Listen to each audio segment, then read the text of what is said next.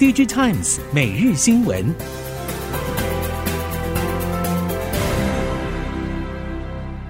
听众朋友您好，欢迎收听 DigiTimes 每日新闻，我是袁长杰，现在为您提供今天科技产业的新闻重点。首先带您关心的是晶圆代工领域，有越来越多成熟制程产能出现松动，中系晶圆厂已经启动了第一波降价，降价幅度普遍有一到两成。IC 设计业者表示，台系晶圆代工厂并没有在价格上让步，但是市场已经传出有晶圆代工厂开始调降价格，对成熟制程价格的坚持也摇摇欲坠。如果 IC 设计投片不见起色，降价应该只是时间问题。不过业者也强调，不同制程的状况不同，原先热门的制程现在还是相对吃紧。部分中小 IC 设计业者表示，部分成熟制程从今年上半年开始有一些空间释出，到了下半年，不少二三线晶圆代工业者的长单取消或是延长拉货时间，短期订单的调整幅度也越来越大。目前已经有市场消息传出，有特定业者可能会跟进中矽业者降价一到两成，来争取 IC 设计投片。消费性市场衰退，全球 IC 设计业者受到了明显冲击，营运前景下修，投片订单也大幅调整。但是欧美 IDM 大厂似乎并没有受到显著影响，无论是对市况看法或者营运方针，还是以先前预估市况为前提进行，市场明显分成了两个世界。包括德仪、恩智浦、英飞凌、意法半导体等欧美 IDM 业者认为。现在还看不出市况转坏的情况，不只强调车用工控客户还是积极要货，长短料问题也并没有完全解决，部分功率元件甚至还有机会涨价，也趁着现阶段不少 IC 设计业者投片下修，来扩大在热门成熟制程的投片量。这些大厂除了在车用、工控、高效运算等市场的长期耕耘之外，在各种类比 IC 市场的巨幅领先程度，也是现在可以持盈保泰的关键。接着，我们看到 NVIDIA 与超维遭到禁止出口高阶 GPU 到中国大陆，预期英特尔将会成为下一个标的。根据 The Next Platform、TechCrunch 以及路透报道，现在美国华府显然不希望中国可以顺利的朝超级大国迈进。因此，美国商务部不时对中国实施出口限制许可批准，来限制向中国出售含美国技术的硬体、软体与其他重要技术。随着 NVIDIA 与超维收到美国政府限制高阶 GPU 出口到中国的通知，未来英特尔 GPU 也可能会受到同样的限制。英特尔即将问世的 Ponte Vecchio GPU 预期的五二 T-Flop FP 六四和 FP 三二效能。以及 Rialto Bridge GPU 的更加效能，外界预期美国商务部也将会可能对中国和俄罗斯限制这一些英特尔 GPU 出口。另外，美国要求 NVIDIA 与超维停止向中国供应部分高阶 GPU，也会影响中国业者对资料中心的投资计划，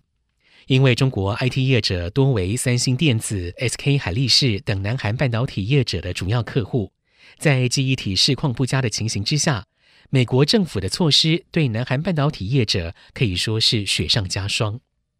综合 Money Today、Business Post 等韩国媒体报道，未来如果管制成真，腾讯、百度、阿里巴巴等中国 IT 业者在高效能运算只能使用比较成熟的制程，运算效能可能大幅下降。业界表示，如果中国 IT 业者因此推迟资料中心的投资计划，中国伺服器用记忆体的需求也可能会减少，恐怕会冲击南韩半导体业界。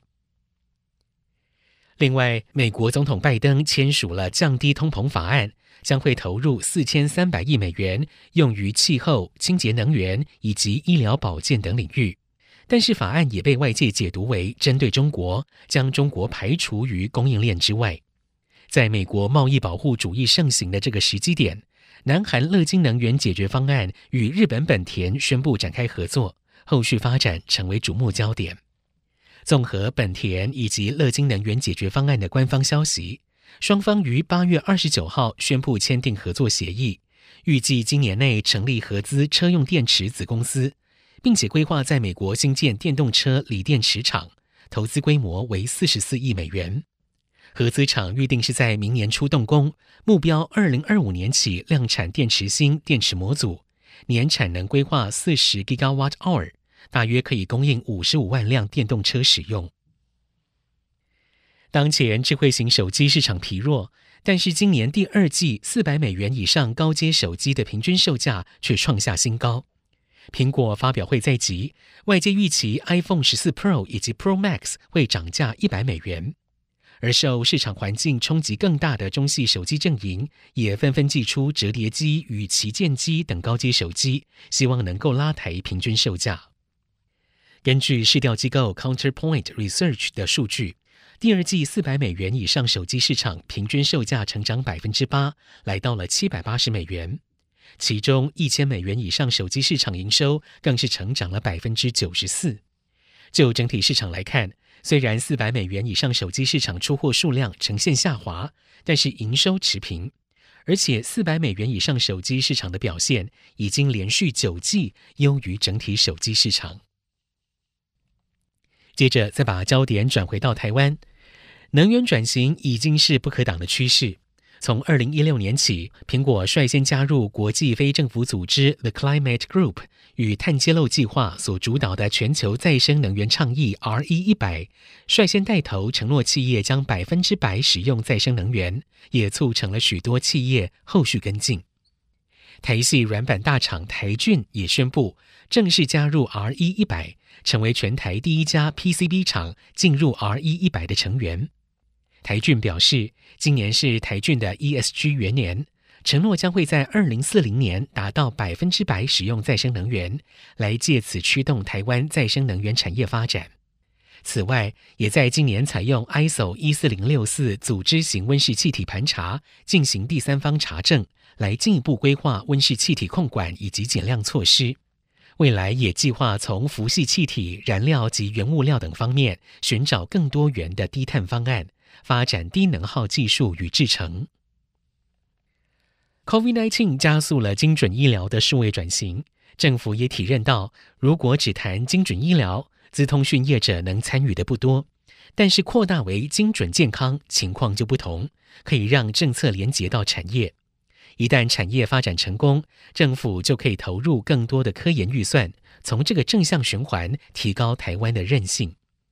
根据卫福部公布的精准健康策略产业关键技术，包括布局新成分、新疗效复方、新使用途径、新剂型制剂、高风险医疗器材、再生医学、精准医疗以及数位医疗等，并且导入科技及数据应用，加速生医产业发展。此外，卫福部希望以临床需求出发，主导医学中心与 ICT 厂商媒合，共同开发出辅助疾病诊断或者医疗管理相关的智慧医疗技术与工具。另外，透过台湾智慧医疗联盟来促成医学中心的合作，建立台湾智慧医材跨院验证的合作模式。最后带您看到，台湾金融数位转型商机成为了公有云兵家必争之地。台湾微软新任总经理卞志祥表示，将抢攻金融、医疗、制造、公共事业与零售这五大领域，其中金融居首。台湾微软也已经与富邦金控宣布，将采用 Microsoft 三六五将办公室数位化。业界观察，这是金融上云的指标，意味着台湾金融业云化战场正式开打。卞志祥表示，在与富邦金控合作之后，后续也可以期待其他金控业者会跟进。此外，除了上云之外，金融机构的核心业务云端化会是另外一大商机。因为核心金融业务上云，开发维运更为弹性，而且可以和国外的 SaaS 对接，都会带来相当程度的吸引力。他也期待明年会看到相关服务的机会出现。以上，DIGITIMES 每日新闻由 DIGITIMES 电子时报提供，袁长杰编辑播报，谢谢收听。